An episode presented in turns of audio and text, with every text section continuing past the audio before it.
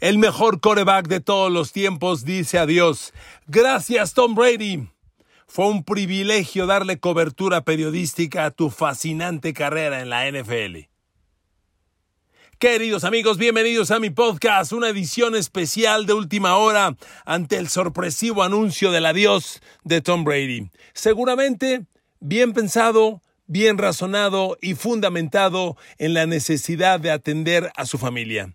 ¿Qué más necesita un coreback de 23 años en la NFL que con 45 años de edad casi lanza 5 mil yardas y metió a su equipo en playoff después de ganar 7 Super Bowls de 10 que jugó?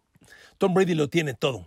Ya hasta los haters se quedaron callados después de mucho tiempo. Miren amigos, por algún momento fue un buen debate. Hoy sería una terquedad, una necedad discutirlo. Tom Brady es el mejor jugador que ha visto la NFL. Tom Brady es el mejor quarterback de todos los tiempos. Y hoy dice adiós porque en su mundo ya la NFL no es una prioridad. Debe atender a la familia, debe atender sus temas personales. Se le veía exhausto. Estoy seguro que usted como yo cuando Brady sufría el tema del divorcio y los asuntos personales, cuando lo vimos en conferencia de prensa, lo primero que decíamos era, ¡ay! Se le nota en la cara, se le ve muy delgado, reflejaba claramente el estrés por el que estaba pasando. Y hoy para él eso debe ser prioridad. Una amiga mía hace no mucho tiempo me dijo, que no te queda claro que dejó a su familia, a sus hijos, a su esposa por la NFL? Híjole, si lo razonas así, parece que sí, así fue. Bueno, si hoy quiere corregir o, cualquiera que sea la razón, pues hace bien, porque la familia es lo primero. Gracias, Tom Brady, porque miren amigos, cuando te dedicas al mundo del periodismo, poder cubrir un atleta como este te ayuda. Yo tuve el enorme privilegio de narrar los 10 Super Bowls de Tom Brady décadas atrás narré las seis finales de Michael Jordan. Esos eventos son incomparables. Esos atletas no tienen comparativo. Miren, yo pensaba hace poco en mis amigos Luis, Luis García y Cristian Martinoli, que narraron la final del Mundial. ¿Qué final? Esa no es una final, es la final el día que Messi finalmente conquistó, el día que Mbappé metió cuatro goles, el día que tal vez se jugó la mejor final en la historia del fútbol. Bueno, esos eventos, como periodista, te marcan. Son para los que trabajas. Que yo haya podido tocar los 10 años la carrera de Tom Brady, para mí es un privilegio. Que esos atletas te puedan ayudar al crecimiento de tu persona, de tus, en este caso hasta de tus redes sociales, pues es fabuloso. Por eso, Tom Brady, gracias nos ayudaste a todos, crecimos, todas tus historias, todas tus vivencias. Y miren amigos, eh, pues como les decía, yo, yo pude narrar las 10 finales de, de, Tom Brady y, y, ahora que dice adiós, pues inevitablemente empieza a repasar los momentos, las finales. Y miren, les voy a contar algunas cosas que viví si me lo permiten. Para mí el Super Bowl 36 tiene un efecto importante porque amigos, en ese Super Bowl ocurrieron muchas cosas. Fue un Super Bowl que narramos en TV Azteca de manera exclusiva. O sea, en México no lo narró Televisa. Lo narramos Pepe, que en paz descanse, Joaquín, Larita y su servidor. Y, y además, recuerdo muy bien, fue el año en el que se derrumbaron las Torres Gemelas. Estados Unidos estaba muy lastimado. Lo narramos en el Superdomo. Y además nos dieron ese año la mejor cabina de narración que hayamos tenido en la historia de TV Azteca. Teníamos yarda 50 y en la parte baja del estadio. Yo me acuerdo muy bien que cuando Bono estaba cantando, yo lo veía de frente a mí. Yo decía, Bono me está cantando a mí. Estábamos enfrente de Bono, literalmente. Bueno, recuerdo eso en Nueva Orleans, pero lo que más recuerdo fue que en el cuarto periodo, cuando se va a acabar el partido, Pepe me dice, brother, bájate. Y me bajo a la cancha con su hermano Roberto Kenny, que era, que era el productor del evento, y con un asistente muy querido que, que, que se llama Paco Rodríguez y que apodábamos el Moose, porque el Moose era fanático de los Dallas Cowboys y, él adoraba a, a, Daryl Johnston y le decíamos el Moose por eso. Con ellos bajé a la cancha. Ese Super Bowl fue el primero de Inés Sainz. Ella fue como invitada, como amiga, no a trabajar, pero recuerdo muy bien que también estuvo en la cancha, aunque no hizo entrevistas. Y en ese Super Bowl estuvo Pablo Viruega, que hoy está en, en, ESPN, fue con nosotros y estuvo en la cancha. En Azteca, Pablo tuvo un tiempo, se le abrieron las puertas y trabajamos juntos algunos eventos. Recuerdo este, por ejemplo. En el partido, lo que más recuerdo de este juego, amigos, bueno, pues yo como fan de los Pats, imagínense, gana Tom Brady, gana Nueva Inglaterra, yo enloquecido.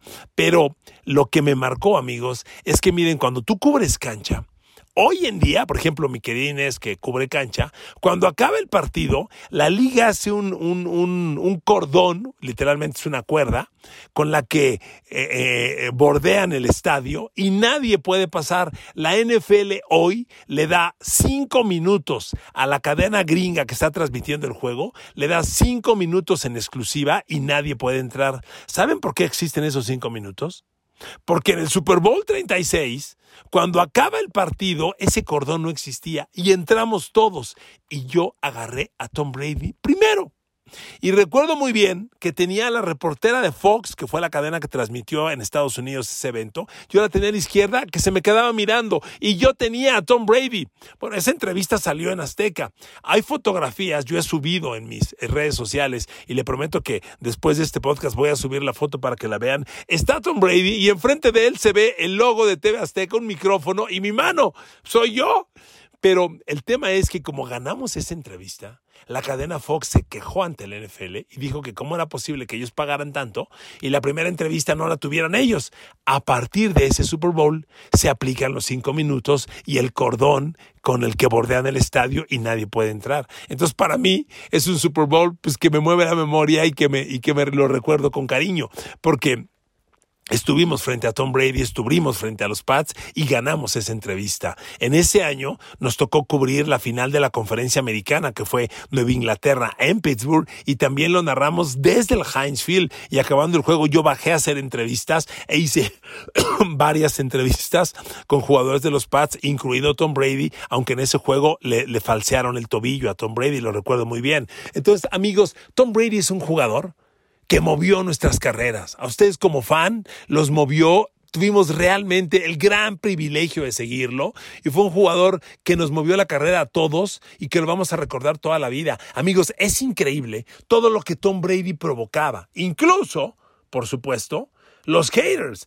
todo lo que la gente pensaba, decía, y con todo respeto, inventaba para desacreditar a Tom Brady. A mí me parece que con Tom Brady se demuestra que lo peor que hay en la vida es el éxito, porque la gente no te lo perdona. ¿Cuántas cosas inventaron? Miren amigos, yo respeto lo que la gente diga. Usted como fan y que me hace el enorme favor de escuchar este podcast, se lo agradezco. Yo respeto todas las opiniones. Lo que yo no entiendo es el periodismo los que tienen un micrófono, los que están en otras cadenas. Hombre, que aventar el hate ignorantemente, solo para joder a un jugador que no te hace gracia que gane, me parece increíble. A ver, usted dirá, el tema de los balones desinflados. Fíjense lo que, lo que pasa hoy en día. El tema de los balones desinflados fue una historia tergiversada de principio a fin. De principio a fin. A ver, yo les repito y lo dejo bien claro, como fans cada quien opina yo respeto, cada quien puede decir lo que guste, pero en el periodismo ese tema motivó una investigación privada que pagó la NFL a una empresa cuya conclusión fue que no había elementos para juzgar nada. Tom Brady no fue culpable de nada al acabar la investigación. Entonces yo le pregunto, ¿qué carajos platica la gente de los balones desinflados? Ah, pues ¿sabe por qué? Porque las redes sociales impactan. Y hoy en día, lo que pase por las redes sociales y se multiplique y se viralice, ya es verdad, se diga o no se diga. Y entonces, como ese tema surgió y se multiplicó, pues ya es verdad. A ver, si la investigación concluyó que no había nada, entonces se dijo que se habían desinflado 11 de 12 balones, cuando el dato correcto es al revés, fue uno de 12, un balón. Además, yo le pregunto otra cosa. ¿Quién dice que desinflar un balón te hace ganar un partido? Suponiendo que lo hubieras desinflado tú, cosa que no se comprobó. Entonces, platico este tema y lo traigo a colación. Porque amigos, todo esto se movió como se movió por el tiempo en el que estamos. Por lo que las redes sociales implican. Tú avientas una historia en redes sociales. Pega y ya es verdad. Oigan, ahí viene el chupacabras, ¿eh? Cierren sus ventanas. No, el chupacabras. Y ya es verdad. ¿Por qué? Porque las redes sociales lo dicen. Esto fue lo que pasó con Tom Brady y el tema de los balones. Exactamente. Esto pasó. Ni se comprobó. Fue uno de doce. No hubo ninguna conclusión pero sigue en el imaginario de muchas personas. A mí hay gente que me dice, bueno, está lo de los balones, por algo lo suspendieron. Pues tampoco, porque la suspensión a Tom Brady fue por no colaborar en la investigación. Él dijo, yo no colaboro, y por eso lo suspendieron. Entonces, ¿se dan cuenta? Y todo esto lo provocó la imagen de Tom Brady. Realmente nos debemos quedar con él, con sus grandes historias. Miren, yo, como les decía, tuve el honor de narrar los 10 Super Bowls de Tom Brady. Y como fan que soy de los Pats, pues para mí significó mucho. Hubo muchos momentos. Yo me quedo con la gran rivalidad con Peyton Manning. Los duelos Pats, Colts de aquellos años, de principios de este siglo, incomparables, incomparables. Fueron batallas que seguramente Mahomes, Joe Burrow, Josh Allen, Justin Herbert van a revivir muy pronto. Pero lo que yo viví aquellos años no tiene comparación. ¿Qué cambiaría? Miren, a mí me parece que la temporada perfecta iba a ser un legado. Es lo único que le faltó a la carrera de Brady. Porque no hay, nunca habrá temporadas perfectas. Y ese año hubo una oportunidad y se perdió. ¿Qué cambiaría yo? No sé si lo recuerden. Pero en ese partido, cuando Eli Manning va moviendo la ofensiva con la que anota y gana el partido, hay un pase que Eli Manning lanza y Asante Samuel tiene la intercepción en las dos manos. Abran el Google y pónganle Asante Samuel Interception Super Bowl contra Giants. La van a encontrar. Le pasa el balón entre las dos manos. No era un pase difícil de atrapar, era una intercepción regalada en una lateral del campo. La tuvo Asante Samuel y se gana el partido. No se ganó. Así es la vida. Yo esa es la jugada que cambiaría. Mucha gente me dice, ¿cuál fue el mejor momento? Miren, es increíble. El mejor Super Bowl que jugó Tom Brady lo perdió. Fue el de Filadelfia. Fue un Super Bowl donde no le interceptaron. Fue un Super Bowl donde su ofensiva ni siquiera hizo patada de despeje. No lo paró Filadelfia y perdieron el partido. ¿Por qué? La defensa de los Pats jugó su peor partido y porque en la jugada clave, Brandon Graham, que sigue en Filadelfia y que va a jugar el Super Bowl, le quitó el balón a Tom Brady, le pegó, le provocó fumble y lo recuperaron los Eagles. Por esa jugada, Brady no ganó el mejor Super Bowl que jugó, que además es el mejor Super Bowl, estadísticamente hablando, de cualquier coreback en la historia de los 57 Super Bowls. Tom Brady que lanzó para 500 yardas. Nueva Inglaterra generó 600 yardas de ofensiva total y perdió el partido. Es increíble. Eh, eh, Tom Brady siempre tuvo momentos brillantes y el regreso contra Atlanta va a estar ahí como el mejor momento en la historia de Tom Brady.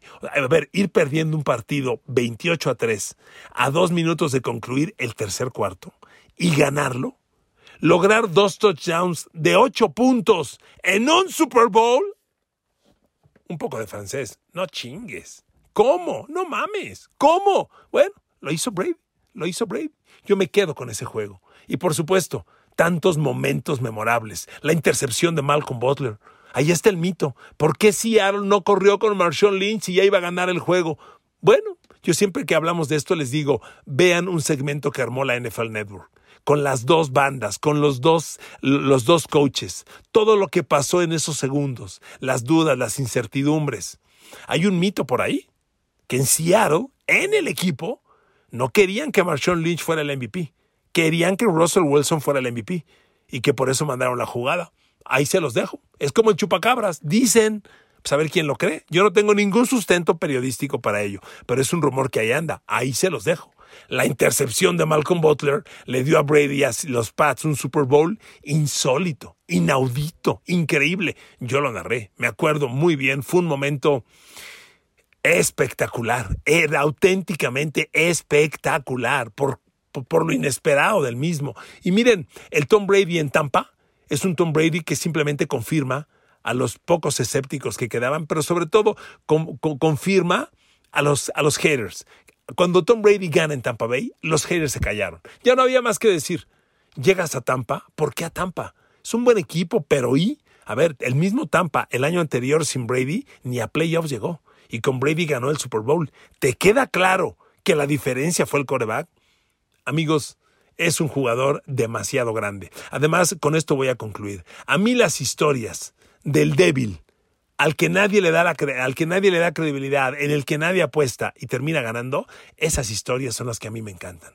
Y Tom Brady fue el jugador de la Universidad de Michigan, donde ni siquiera fue titular permanente, porque compartió todo el tiempo la titularidad con Drew Henson, un chavo que jugaba béisbol y jugaba fútbol americano y se suponía iba a ser una superestrella tipo Dion Sanders que jugara dos deportes.